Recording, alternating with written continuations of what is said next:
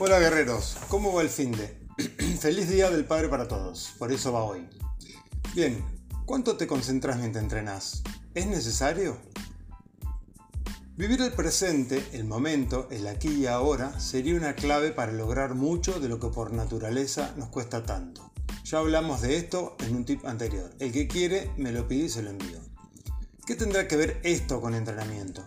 En realidad mucho, y más de lo que creemos porque detrás de la acción de levantar una pesa, correr, etc., hay más de lo que podemos ver y eso es sentir lo que estamos haciendo. Algo así como vivirlo con todas las letras.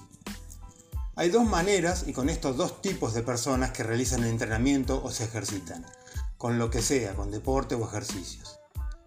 Unas son las que lo hacen como un medio para un fin, ya sea porque quieren verse bien o se lo recomienda el médico o lo que sea. Y no es de su agrado pero es un mal necesario.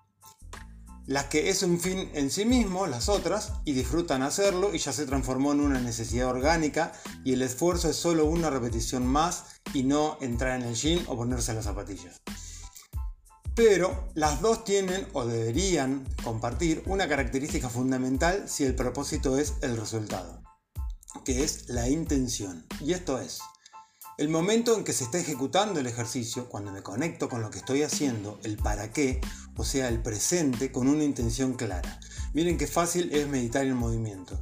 Esto tiene una razón, y es que la conexión mente-músculo tiene que estar al 100% para que sea óptima. No debo estar ejecutando un movimiento y pensar en qué voy a hacer en un rato o resolviendo un problema que me atormenta.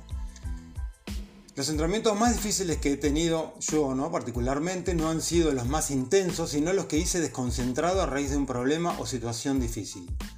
Gracias a completarlo, pude resolver mejor el problema, pero eso lo vamos a tratar en otros tips.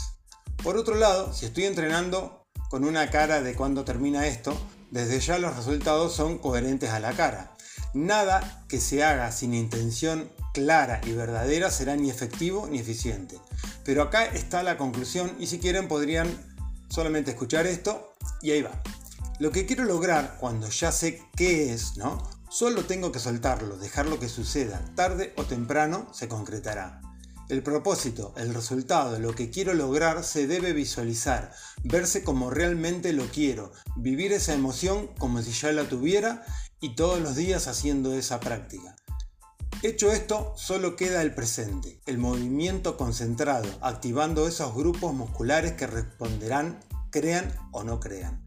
Esto es, sin obsesión, sin ansiedad de esperarlo, disfrutando el momento, dejando la cabeza fuera y disfrutar cada segundo lo que estoy haciendo, generando así una conexión fuerte. En este caso se llama principio de aislación muscular. Las endorfinas te van a recompensar si es que buscas resultados a corto plazo. El resto viene después. Traslada esto a todo lo que haces y funciona verdaderamente. Un abrazo grande y gracias por leer. Si quieren compartir estos tips con alguien, pasale el contacto y yo me encargo de agregarlo. Un abrazo.